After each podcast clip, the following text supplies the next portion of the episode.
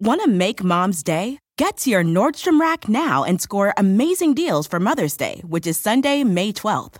Find tons of gifts from only $30 at Nordstrom Rack fragrance, jewelry, luxury bags, activewear, beauty, and more. Save on Kate Spade New York, Stuart Weitzman, and Ted Baker London. Great brands, great prices. So shop your Nordstrom Rack store today and treat mom to the good stuff from just $30. Life is a highway, and on it there will be many chicken sandwiches. But there's only one McCrispy. So go ahead and hit the turn signal if you know about this juicy gem of a detour.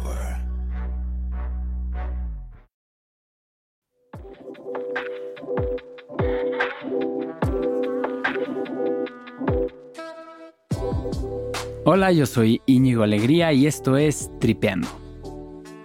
En este podcast tenemos conversaciones con gente increíble que tiene una cosa en común. Se dedican a perseguir su pasión. En este episodio me senté a platicar con Omar Espejel y su pasión está en la intersección entre la inteligencia artificial, machine learning y blockchain. Omar fue el primer trabajador latinoamericano en Hugging Face. Hugging Face es la empresa detrás del principal competidor de ChatGPT. Solo que a comparación de ChatGPT, Hugging Chat es open source. Es decir, que tú, yo o quien sea, podemos consultar libremente el modelo de procesamiento del lenguaje y usarlo, mejorarlo, adaptarlo. Ser o no ser open source es un tema muy importante que cubriremos en esta conversación. Lo que sí es que el hecho de que esté abierto, que sea open source, lo hace tener una mayor transparencia, inclusión y distribución de poder. Pero regresando a Omar. Omar se convirtió en el primer latinoamericano en trabajar en Starware, que es la mayor empresa de desarrollo de criptografía en blockchain del mundo. ¿Qué es la criptografía en blockchain? No tengo ni idea. Es una de las cosas que vamos a averiguar en este episodio. Esta es una conversación que no podría llegar en un momento más adecuado. La era digital ha terminado, estamos ya en la era de la inteligencia artificial. Personalmente mi día a día está ya invadido por la inteligencia artificial. Esta introducción, por ejemplo, fue escrita con su ayuda y el cover art de este episodio fue creado en Mid Journey. Así que platicamos con Omar para entender las nuevas posibilidades que se abren para la humanidad. Y ojo, que según Omar, hay muchas posibilidades, pero muchas amenazas también. ¿Qué le preocupa tanto? ¿Quiénes son las empresas liderando este auge? ¿Se debe o no democratizar el libre desarrollo de esta tecnología? Entre esas y muchas otras cosas más, te dejo con Omar Espejel. Muchas gracias por escuchar.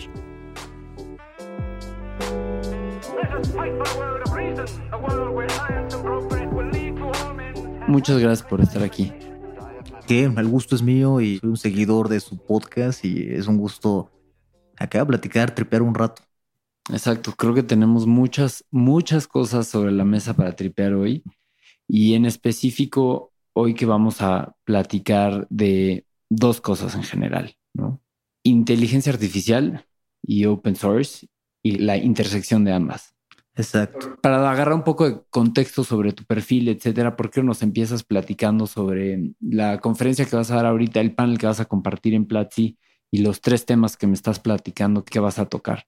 Perfecto. Sí, voy a estar dando una charla en la Conf en la Ciudad de México. La anécdota detrás de la plática que voy a dar hoy, en resumen, es la inteligencia artificial, para bien o para mal, está ocurriendo y va a ocurrir y va a pasar, es inevitable. O sea, no podemos escaparnos, no podemos hacernos para atrás y no tenemos de otra más que adaptarnos, porque si no nos va a llevar la ola, o sea, nos va a aplastar y no es algo que queremos. Entonces hay tres formas de aprovechar la inteligencia artificial, a mi parecer. La primera es la interfaz gráfica de ChatGPT con GPT-4. Esta es la forma más básica, entre comillas, pero con un potencial abismal. Yo creo que ya desde la secundaria todas las personas deberían saber utilizar GPT-4 y ChatGPT, en específico cómo hacer ingeniería de prompts. Esta es una relevancia clave en miles de carreras diferentes. Y cuando hablas de ingeniería de prompts, es básicamente aprender a platicar con él, aprender a pedirle lo que quieres, ¿no? Exacto, exacto. Preguntar de la manera adecuada y llevar una conversación que resulte en algo satisfactorio para lo que estás buscando.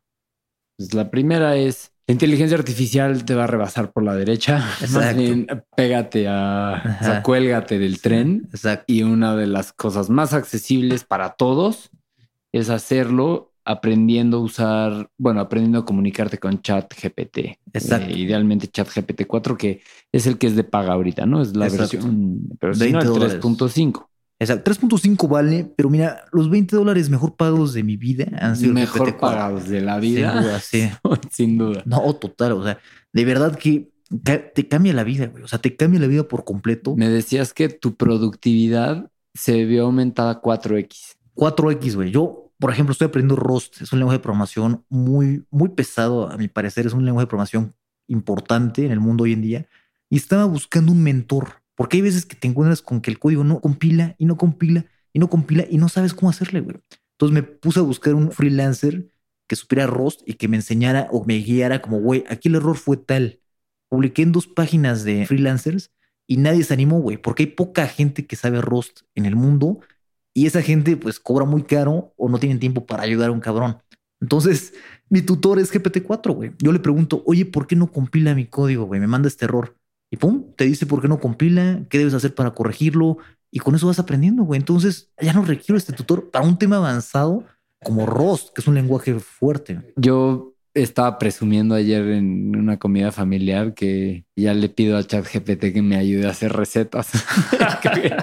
El tuyo está un poquito más avanzado. No, güey, es que, o sea, no Pero importa. Ahí voy, Sí, poco de- a poco. No, no, no importa quién seas, güey. O sea, el ámbito de la vida que tengas, güey.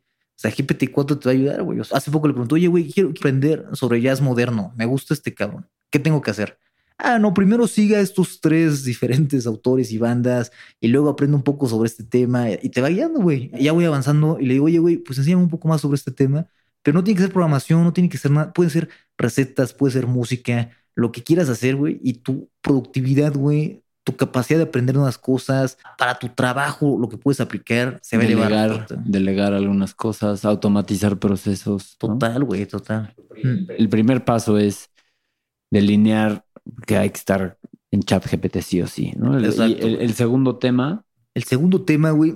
O sea, este es el primero que todos tenemos que, o sea, Ajá. desde la secundaria, güey. Ya el mundo ya no es el mismo desde hace tres, cuatro meses. Ya desde la secundaria. el- ¿qué opinas? Perdón que te Sí. ¿qué opinas de las escuelas que lo están prohibiendo? No, no, y justamente eso voy a tocar ese tema en la conferencia. O sea, es inevitable. No, incluso la universidad, las escuelas, como que. Y es algo muy personal. Adáptate, no lo pelees. Exacto, exacto. Adáptate. No, ¿Quieres encontrar una forma nueva de hacer exámenes? Ajá. Ah, bueno, pues haz exámenes orales, haz exámenes presenciales, ¿no? No sé, adáptate. Exacto, ¿no? Exacto. Es flojera de los profesores, del esquema educativo, el no plantearse una nueva forma de interactuar con la inteligencia artificial, güey, pero tiene que ser obligatorio, güey. Y vea, antes que nada quiero aclarar aquí que lo que voy a hablar es, es 100% mi opinión personal, no represento a ninguna empresa en este instante, entonces también quiero aclarar que de lo que voy a hablar estoy seguro el 80%, por lo que si me escuchan decir algo que no les hace sentido, está bien, no, no hay pedo. Todo este pequeño intro para decir que yo creo que las escuelas se van a volver relativamente obsoletas, güey, en el futuro.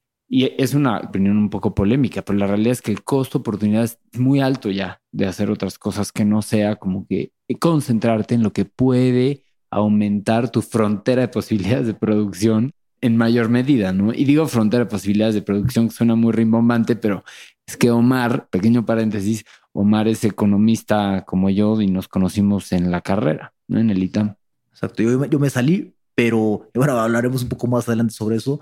Pero sí, en efecto, güey, la frontera de posibilidades de producción, güey, o sea, lo que puedes crear, güey. Hay un dicho que me gusta mucho que es los límites de tu creatividad están en tus conocimientos técnicos. O sea, en otras palabras, los límites de lo que puedes crear o inventar está limitado por tu capacidad tecnológica, güey. Es decir, si no conoces lo que puede hacer de tecnología, güey, tu frontera de posibilidades mentales, güey, inmediatamente reducida, güey. O sea, en el momento en que te pones a ver todo lo que puedes hacer con GPT-4, por ejemplo, porque hay otras tecnologías también, eh, dices, güey, se me ocurre hacer esta otra cosa, se me ocurre otro proyecto o ese otro emprendimiento que tú con tu vida, con tu trayectoria, es única, güey. Entonces, si la potencias con las tecnologías que son herramientas, vas a poder aumentar tu capacidad mental, creativa y laboral. El segundo nivel de profundidad en el que vas a entrar es donde tú puedes crear aplicaciones utilizando, por ejemplo, OpenAI y ChatGPT. Una aplicación me refiero, eh, por ejemplo, yo tengo un colega que estoy 100% seguro que no sabe nada de inteligencia artificial y aún así logró hacer una aplicación donde, por ejemplo, yo quiero viajar a Cancún y le pongo, oye, me quiero quedar en Cancún. Me gustan los viajes como más naturales. Que eh, voy a estar cinco días, llego a tal hora y me voy a tal hora.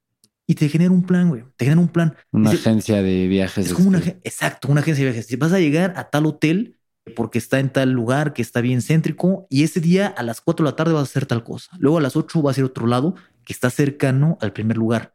Y en el siguiente día te vas a ir a la dirección contraria a tres lugares diferentes. Sí, te lo hace, te, sí, te lo hace perfecto. Eso ya lo, lo que estoy entendiendo de tu cuate, que aunque no sabe inteligencia artificial, no sabe de código, logró pasar esa aplicación que ya le genera ChatGPT a, lo tradujo un código para hacer una aplicación. Una interfaz. Y mira, el resultado de eso es que este cabrón que no sabe inteligencia artificial le ofrecieron 10 diferentes empleos, güey, ofertas de consultoría, güey. Se le dispararon las oportunidades al cabrón. Y esto lo vendió a una agencia de viajes real por un buen dinero, güey.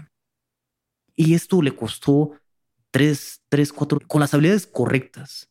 Es lo que voy a tratar de decir. Las habilidades correctas son Python, güey. Si sabes Python, programar en Python intermedio, puedes crear algo así, güey. Puedes crear algo así que, pero te voy a decir algo, güey. O sea, de por sí hay poca gente. Y como te contaba fuera del aire, estaba hablando ayer con un amigo que trabaja en el Banco de México. Él tiene una maestría en teoría económica. O sea, es un güey muy cabrón. Es, o sea, top, top en economía. Y el güey me está diciendo que en el Banco de México no utilizan GPT-4 porque no lo conocen, güey. O sea, estamos hablando de que los mejores economistas del país no están utilizando esta super herramienta, güey, y no saben cómo utilizarla. O sea, usan chat GPT 3.5, que es la versión gratuita, para responder correos, güey pero todo el potencial del que puedes hacer. Yo estaba viendo, lo desconozco completamente, pero sé que ya el case study o el caso de uso para interpretar y hacer análisis de datos, o sea, lo que puedes hacer con ChatGPT en una hora te tomaría horas en R o en MATLAB, ¿no? Repito, es un tweet. No, no, pero leí un tweet. No, que, le, que igual creamos al 80%. No, güey, total. Pero sí, ahora, el tercer nivel de profundidad es. El tercer nivel de profundidad, güey, es el que ya un muy pequeño porcentaje de la población va a hacer, pero ahí es donde está el jugo, güey. El jugo para el futuro, donde está el futuro de inteligencia artificial. La riqueza. La riqueza, no, la riqueza total, güey. Que es, es que, güey, es como en esa faceta es tú crear tu propio GPT, güey. O sea, tú puedes tomar un modelo open source entrenarlo con los, ahí ya necesitas conocimientos de inteligencia artificial. Entrenas tu modelo con estos nuevos datos, los fine tuneas, así es como se le llama, fine tuning, y haces que este modelo sea personalizado para tu caso de uso. Te voy a dar un ejemplo. Mira, yo, yo trabajo en una empresa que se llama Star Wars, es de criptografía y de blockchain. En esta empresa tenemos un nuevo lenguaje de programación que se llama Cairo, que es utilizado para hacer criptografía, güey. Pero es un lenguaje que no tiene ni documentación. O sea, es un lenguaje demasiado nuevo, demasiado nuevo. O sea, tiene meses. Entonces, estamos tratando de crear un modelo tipo GPT, pero que aprenda de cómo crear el código en Cairo y que se vuelva un experto en Cairo. Cairo porque está criptografiado. Es un lenguaje de programación normal tipo Python, pero detrás de eso, cuando lo compilas, te trae código criptografiado. Ok, ¿por qué es importante la criptografía en esta, o sea, en todo esto? Dicho así rápido, la criptografía, güey, es una forma de ocultar información, güey. Que tú no sepas todo lo mío, güey. Y aquí no aplica este pedo de el que nada debe, nada oculta, güey. Eso es una tontería, güey, porque simplemente yo siento que no debo nada, pero yo no quiero que mi pinche vecino sepa cuánto gano, güey, ¿no? Ni quién me paga, güey. O sea, eh, yo no quiero que sepa eso, simplemente no quiero, güey. Y entonces la inteligencia artificial, con la profundidad que puede dar a las bases de datos y la facilidad de uso que tiene, güey, va a poder hacer que mi vecino pueda buscarme y saber mucho sobre mí. O sea, es un ultra buscador de Google, lo puedes pensar así, güey. Una vez que lo conectas a las bases de datos correctas, güey y te lo da en una interfaz fácil, no te va a dar un Excel, te va a explicar quién soy yo, güey. Yo no quiero que sepa quién soy yo. Para eso está la criptografía y tiene un, rol muy importante en esta historia. Entonces, y eso es actualmente a lo que tú chambeas en Starware. Exacto, en, Wars. Criptografía. Exacto. Star Wars es una empresa israelí. Es de lo mejor que hay en Israel y a nivel global en criptografía avanzada. Son muy buenos. En Israel en particularmente son muy buenos en criptografía. Tiene que ver con toda la historia de la guerra y demás pero Lo que están utilizando esta criptografía es para crear un sistema descentralizado que se llama Starknet. Es una red que le puedes llamar blockchain.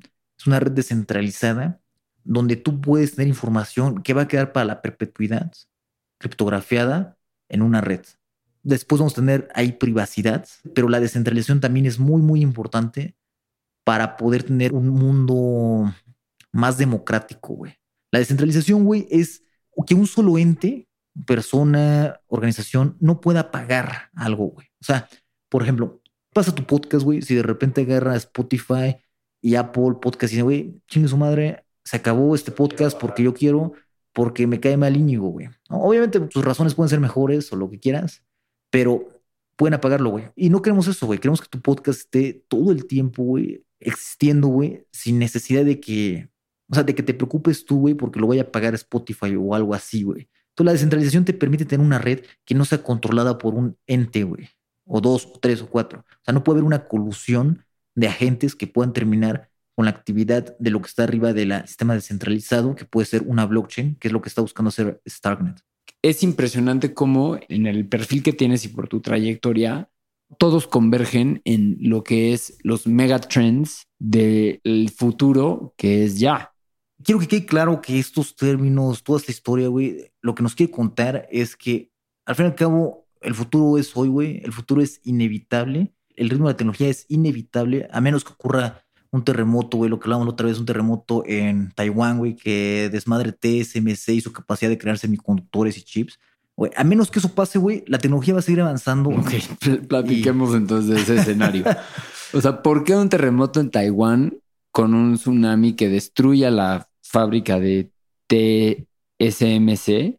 ¿No? Bueno, platícanos un poco de qué es TSMC y por qué en ese caso entonces sí tendríamos un, un alto. Un problema. Sí, no, la humanidad se vería o sea, ahí sí tendríamos un paro a todo este desarrollo tecnológico, güey. Que quizás es deseable. Exacto, Bueno, para detenernos, pensar un poco y decir, güey, qué está bien, qué está mal.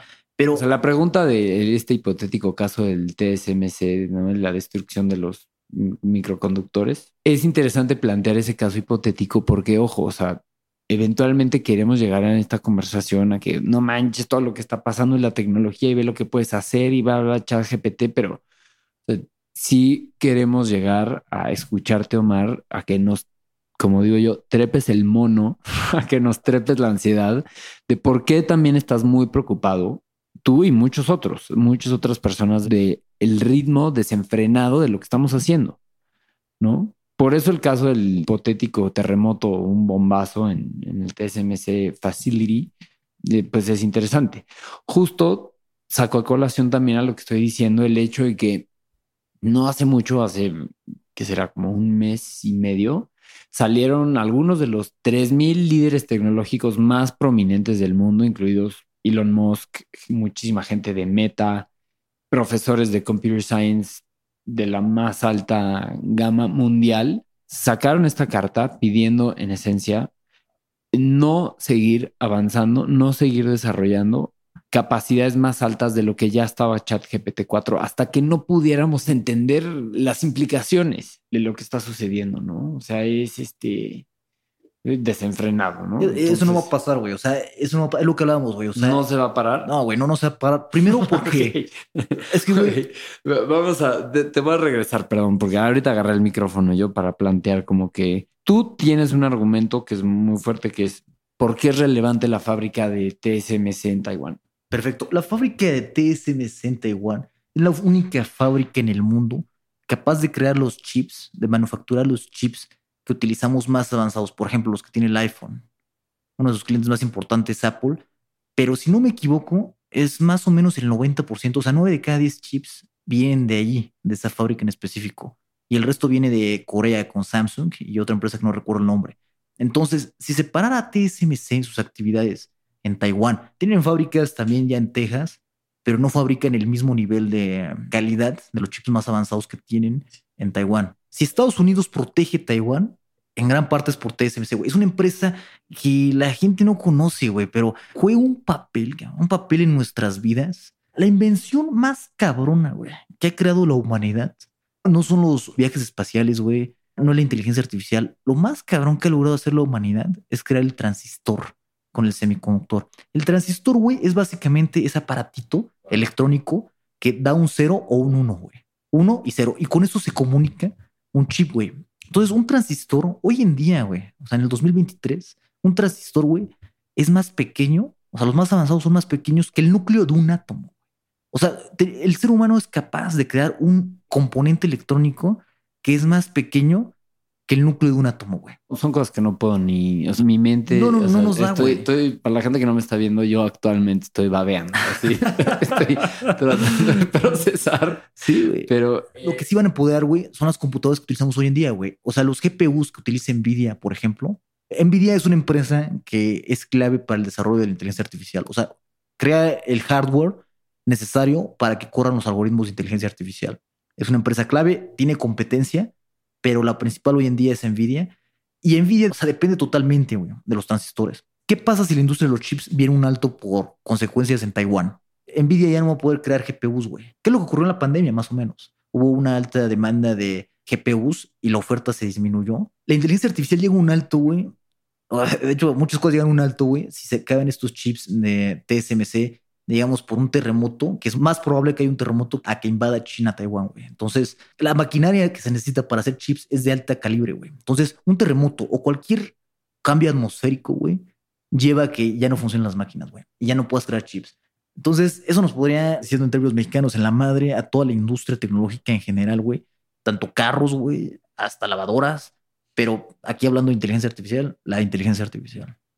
nada más para compartir un dato, el TSMC tiene el 54% del mercado mundial de los circuitos. Bueno, la nota donde lo estoy leyendo esto, en noviembre de 2022, Berkshire Hathaway incrementó de forma significativa su participación en TSMC a través de la compra de 60 millones de acciones, una operación que le costó 5 billones de dólares al fondo. Y tenía mucho sentido si tenemos presente que esta compañía taiwanesa es el mayor fabricante de circuitos con el 54% del mercado mundial, ¿no? Evidentemente, un inversionista así debe de estar en esto con lo que estamos platicando. Pero ojo, ahí va el catch de por qué detuve y monopolicé la conversación de nuevo, porque viene el delicioso. Sin embargo, poco después y en un giro inesperado de los acontecimientos, Buffett dio marcha atrás en febrero pasado y decidió vender el 87% de las acciones que estaban en su poder. Qué curioso, ¿no? Y cabe mencionar que si bien tiene el 50% de los chips lógicos, güey, tiene más del 90%, güey, de los chips ultra avanzados, güey. Estamos hablando de los chips más avanzados, güey, que solamente en Corea y en Taiwán se fabrican, güey. Es decir, tiene competencia, güey, pero en Estados Unidos no se fabrica un solo chip, güey, de los más potentes tecnológicamente hablando, o sea, el estado del arte. Pero ahora Intel está poniendo las pilas y está comprando maquinaria para crear sus propios chips. Y Estados Unidos está, tiene un acta de impulsar los semiconductores ahora, tiene como dos meses que se está hablando sobre el tema, porque saben de la importancia de esto, güey. Y lo quieren tener en casa. Lo quieren tener en casa. China también, güey. China también está, pero China está muchos años atrás en desarrollo tecnológico para lograrlos ellos mismos. Están avanzando, güey. Pero este es un ámbito de esos donde dices, güey, por más dinero que le metas, güey, hay un límite. O sea, no es una madre de vamos a llover dinero, güey, y que surja nuestra industria de semiconductores. No es así, güey. O sea, necesitas años, güey, de tener los ingenieros y los científicos que vayan desarrollando esta industria, güey, poco a poco, güey. Pero dime una cosa, el conocimiento que está actualmente concentrado en Taiwán es, ha de ser un esfuerzo mundial, ha de haber mentes maestras de todos lados ahí detrás, ¿no? O es que particularmente los taiwaneses son los güeyes más brillantes. que- No, no, no, el no, no, la cantidad de talento, o sea, yo, yo creo que por metro cuadrado que hay en Taiwán, en Corea del Sur, por estas empresas, güey, Samsung, Israel. Israel. también, exacto. Quiero regresarme a hablar de dos cosas. Lo primero es por qué en toda esta conversación, cuál es el rol, el papel que tiene el open source en todo esto, ¿no? O sea, ¿qué es el open source? ¿Qué está pasando con el open source? ¿Cuál es la intersección que tiene con la inteligencia artificial? Pero número dos, empecemos a poner sobre la mesa las cartas del miedo y la ansiedad, las razones para estar muy preocupados. ¿Por qué podemos estar un poco pensativos o reflexionando sobre este inminente avance de la tecnología, güey? Tim Urban, en su libro de ¿Qué nos está pasando? Menciona que le preocupan dos cosas, güey. La primera, y concuerdo totalmente, es que la tecnología está avanzando a un ritmo exponencial, güey. Eso lo hemos visto, todas las personas que te están escuchando en este instante saben que la tecnología está avanzando exponencialmente, güey, desde los últimos 10 años. No tiene mucho, porque tiene como 10 años que está avanzando a un nivel que da miedo, da escalofríos, güey. Y va a seguir, güey, probablemente. Va a seguir a menos que, lo, que ocurra lo que dijimos que podía ocurrir, ¿no? Con los semiconductores. Entonces, hay un segundo punto que preocupa, que es la humanidad parece estar más pendeja que nunca, güey. O parece que está muy inmadura. No está haciendo uso, no está haciendo buen criterio de su uso de esta tecnología tan avanzada, güey. Hablando, por ejemplo, de política, quizás, ¿no? Entonces, hay un tercer factor aquí, güey, que no menciona Urban y que yo quiero agregar, que es el open source, güey. A lo que quiero ir con esto, güey, es que en esta página del libro estamos acelerados de una manera brutal, güey. Pero, ¿qué quiere decir esto, güey? ¿Qué quiere decir esto? Si pensamos en una curva de Bell, güey, es decir, en una distribución normal, esto quiere decir que tenemos un promedio y dos colas, güey. Si nos encontramos en esa curva, güey, donde son las cosas que pueden ocurrir, pueden ocurrir cosas buenas y pueden ocurrir cosas malas y, pueden y la gran mayoría de las cosas no tienen relevancia, güey. O sea, digamos, para la humanidad en general. La gran mayoría de las cosas no tienen relevancia, algunas son buenas y algunas son negativas, güey. ¿Qué pasa con la tecnología, güey? Que esta pinche curva se hace más grande. El campo de posibilidades es mayor. O sea, vas a tener más cosas buenas que pueden pasar y más cosas malas que pueden pasar. Entonces, avanza la tecnología, güey. O sea, en las primeras 99 páginas, güey, de la humanidad. La curva de Bell era... Era plana, güey. O sea, sí había posibilidades que pudieran afectar a la humanidad positivo o negativamente, pero eran pocas, güey. Era un evento muy particular. Ahora, güey, las un cosas terremoto. exacto, un, terremoto. Un terremoto y sí, la invención del papel, güey. Cosas así claves que han sido muy importantes, pero que ocurren cada tres, cuatro páginas, güey, ¿no? Ahora, la probabilidad de eventos extraordinarios, Black Swans, Green Swans, estos los llamados Black Swans de Nassim Nicolás Taleb, ¿no? O sea, de tener, no sé, una catástrofe de algún tipo en el caso negativo, del caso positivo también, no sé, colonizar Marte. ¿Es a lo que te refieres? El abanico de posibilidades. Pero hay un punto clave, güey. O sea, Nassim Taleb dice que la pandemia no fue un Black Swan, güey. La pandemia del 2020 no fue un Black Swan. Es un evento que la humanidad se gestionó a sí misma no, no estamos 100% seguros, pero probablemente se gestiona a sí misma por desarrollos tecnológicos, güey. Entonces, el punto es que la distribución, güey, de cosas buenas que pueden pasar y malas es cada vez mayor. Así como ocurrió este pedo de la pandemia, güey, que es negativo, también en el lado positivo de la industria farmacéutica, güey, tenemos ya primeras medicamentos contra el cáncer, por ejemplo, güey. Entonces hay cosas buenas y malas, güey. Exacto. es, es, un espectro, o sea, y como que es como, ay, sí, me voy a poner muy filosófico, pero como el yin y el yang. O sea, puedes, cuando abres la posibilidad de ser inmortal, estás a la vez abriendo el otro lado del espectro, la puerta a la total eliminación de la raza humana. Exacto, güey. Es justamente eso que dijiste, güey. O sea, ahí está lo interesante, güey. Que estás abriendo el campo para ser inmortal, pero por el otro lado, güey, el pedo es que lo positivo es infinito, güey. Es decir, siempre va a haber algo mejor, güey, que lo siguiente, ¿no? Hasta que seamos inmortales, güey. Pero siempre va a haber un siguiente paso, güey. Eliminar el cáncer, güey. Hacernos más fuertes, vivir 150 años. Pero del lado negativo, güey, el pedo es que... los costos son altísimos. Exacto, güey. Es que mira, la cosa es esta, güey. Del lado positivo es infinito, pero del lado negativo hay una pared, güey. Hay un límite. Ese límite lo podemos cruzar. Y de hecho yo creo que ya lo cruzamos en algunos puntos, donde la cosa es tan negativa que elimina la humanidad, güey. Ponle la pandemia, güey. O sea, la pandemia eh, es un caso negativo. Exacto, grave, grave que afectó toda la humanidad. Obviamente no estuvimos en riesgo, yo creo, de extinción, pero fue algo cabrón, güey. Eh, y puede haber otras cosas. el mundo. Como de todo el mundo, güey. Por más buenas cosas que haya, güey, las cosas malas, ya llegó un punto en el que nos van a desmadrar, güey, ¿sí?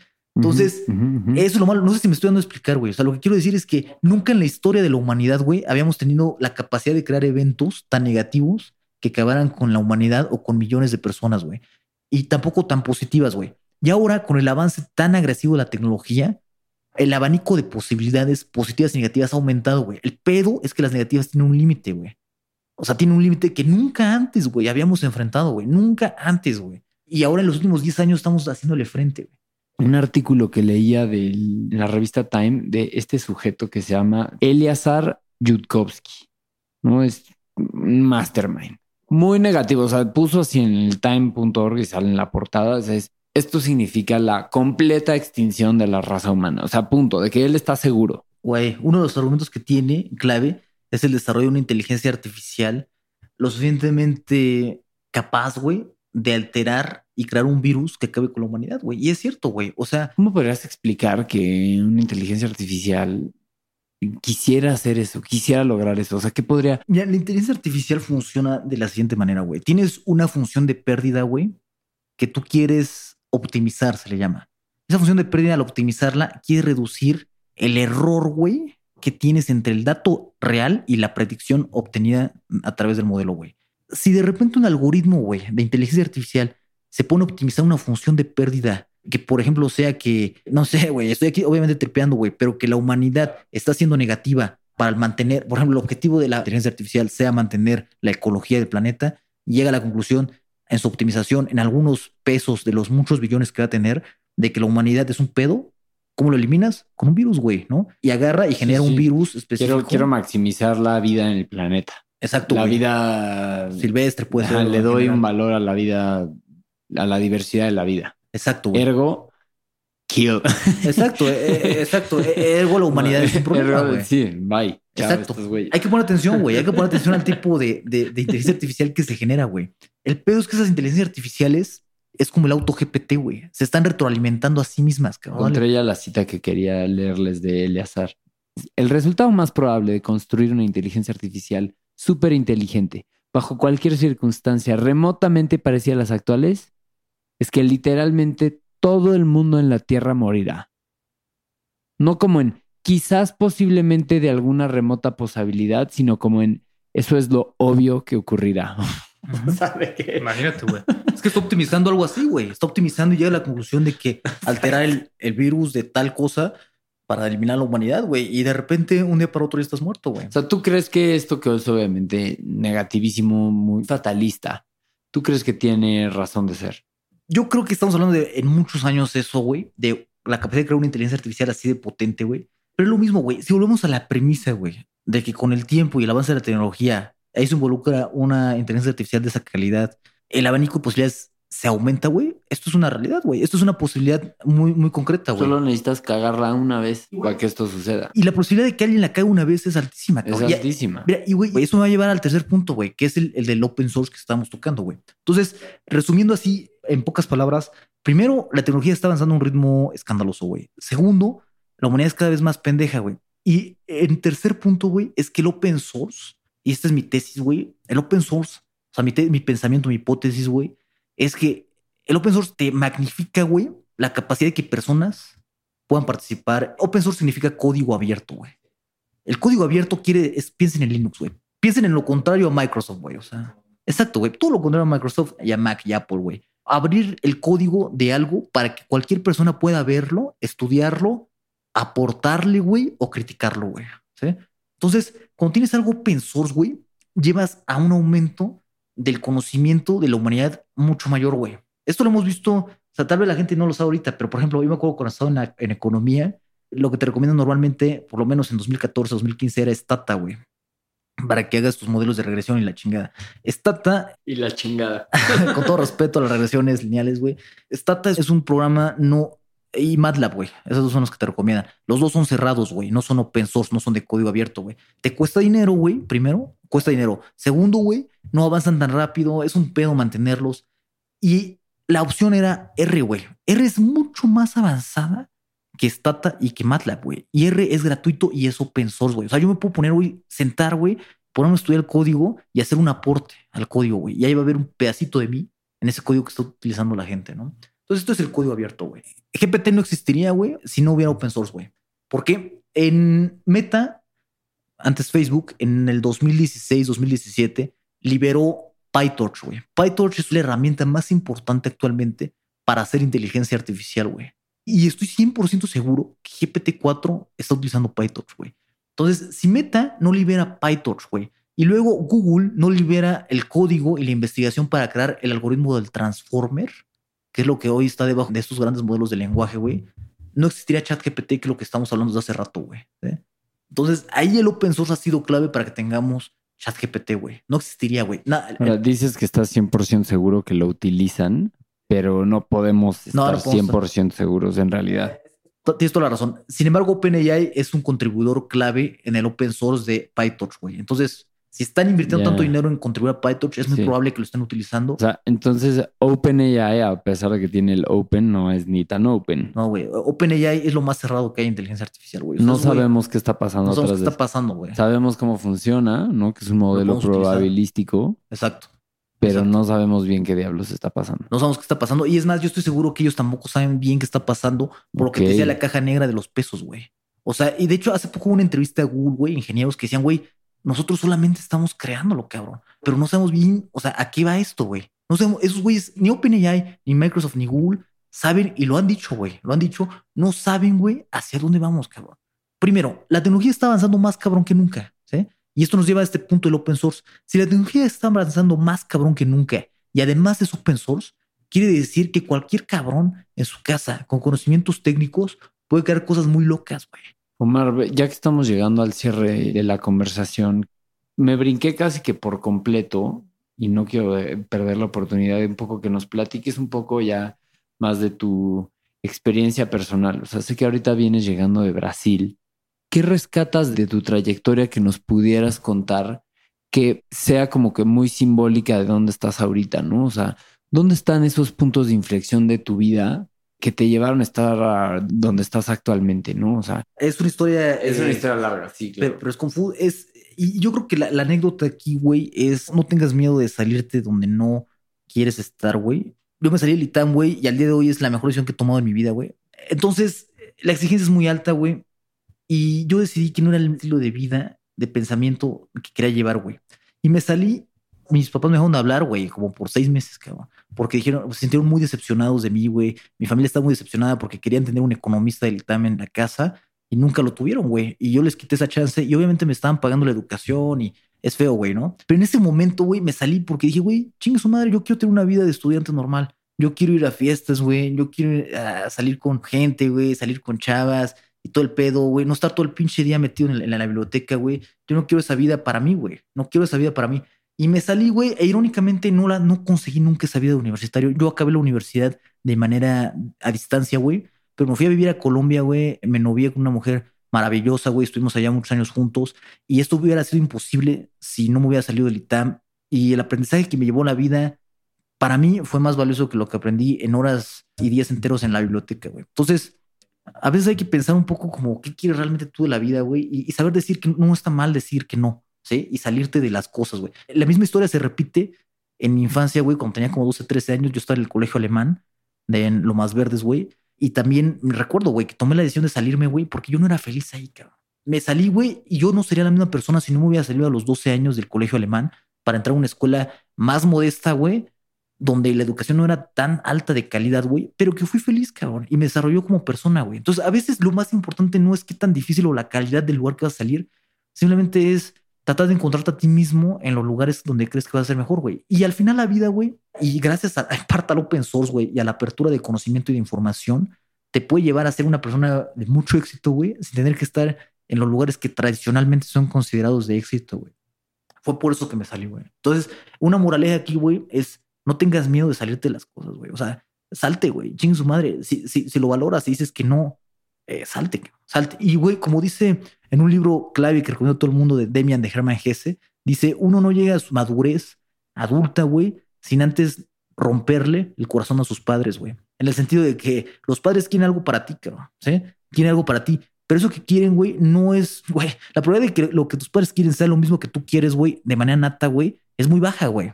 Es muy baja. Entonces, a huevo le vas a tener que romper el corazón si es que tú quieres hacer lo que tú realmente quieres, güey. Entonces, salte, güey. No tengas miedo de romper el corazón a quien le tengas que romper el corazón, güey. Ni pedo, güey. Hacer la vida no es personal. Y sí, sí. ¿Cómo fue que de- decidiste empezar a codear o convertirte en un developer a volverte un ingeniero en blockchain, inteligencia artificial, open source? ¿Qué, qué pasa? pa- ¿Qué pasa para llegar a eso? cabrón para llegar a ese pedo. Es muy interesante, güey, pero las razones, güey, es simplemente paso a paso, güey, en la vida, justamente hablando de lo que es lo que te da más beneficio marginal en el siguiente paso. Estando en economía en el ITAM, me di cuenta que lo que pedían, yo quería hacer un doctorado, güey, no mames, qué bueno que no lo hice, güey, pero bueno. Mis sueños, güey, bien pendejo de 18, 19 años, 20 años, era hacer un doctorado en economía, güey. Para mí, Omar Espejel, no es el camino, güey. Entonces, eso quiere decir que tus sueños hoy, güey, mañana van a cambiar, güey. A huevo van a cambiar. Pero bueno, volviendo a este tema, me di cuenta que lo que pedían era R, güey. Que la gente supiera programar en R. Nadie sabía programar en R, güey. En nuestra generación, 2014, 2000, yo aprendí con Coursera, güey, a programar en R, que era su primer curso en la historia de Coursera, güey. Estaban haciendo Coursera en ese momento y conseguí un trabajo como asistente de economía de una profesora de Harvard, güey. que estaba buscando un güey de último semestre que supiera R, güey. No consiguió a nadie, güey, de economía del ITAM, la mayor escuela de economía de las mejores de América Latina, la mejor de México, güey, que supiera R, güey. Yo era el único cabrón que sabía R, güey, y que aplicó, güey. No le quedó otra más que contratar a un cabrón de tercer semestre, güey. O sea, ya un año y medio estudiando la pinche carrera, pero sabía R, güey.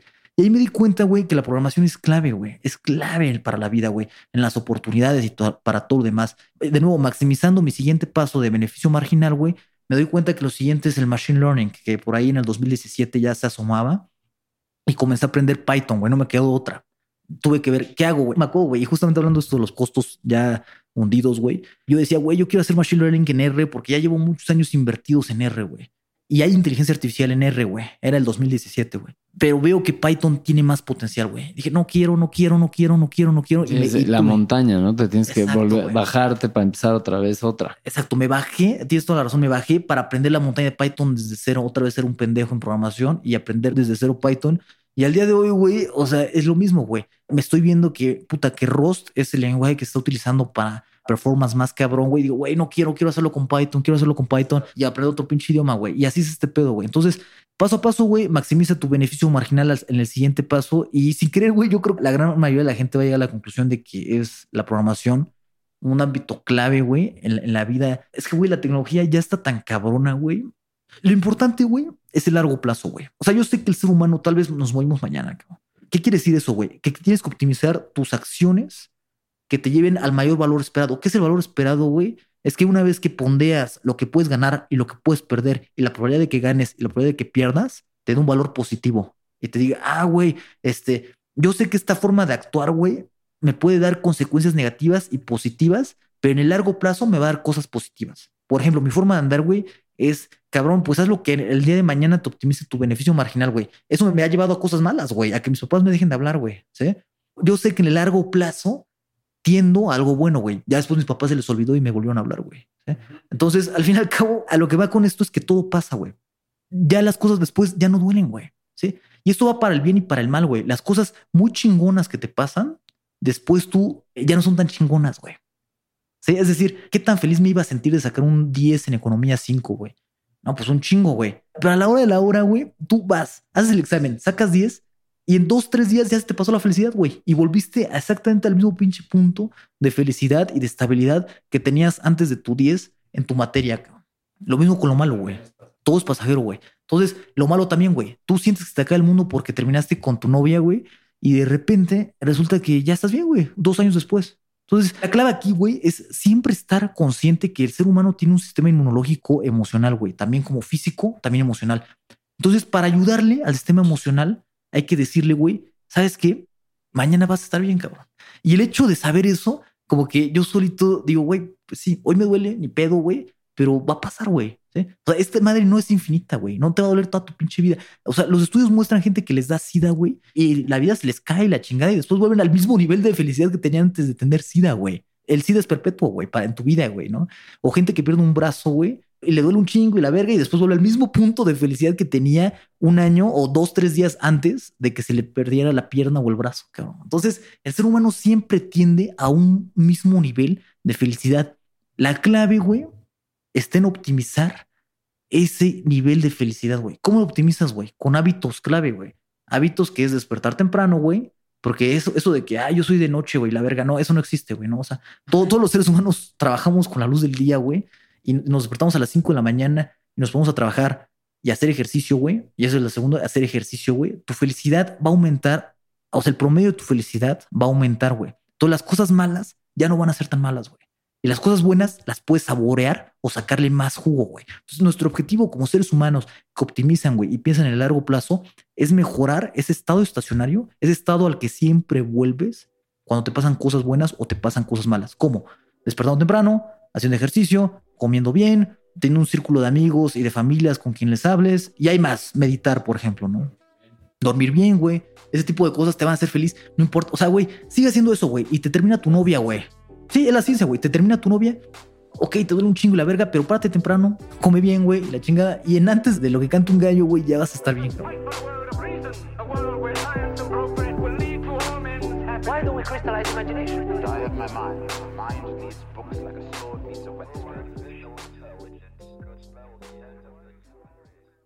Want to make mom's day? Get to your Nordstrom Rack now and score amazing deals for Mother's Day, which is Sunday, May 12th.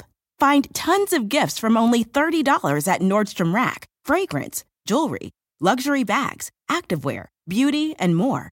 Save on Kate Spade New York, Stuart Weitzman, and Ted Baker London. Great brands, great prices. So shop your Nordstrom Rack store today and treat mom to the good stuff from just $30. Life is a highway, and on it there will be many chicken sandwiches. But there's only one McCrispy. So go ahead and hit the turn signal if you know about this juicy gem of a detour.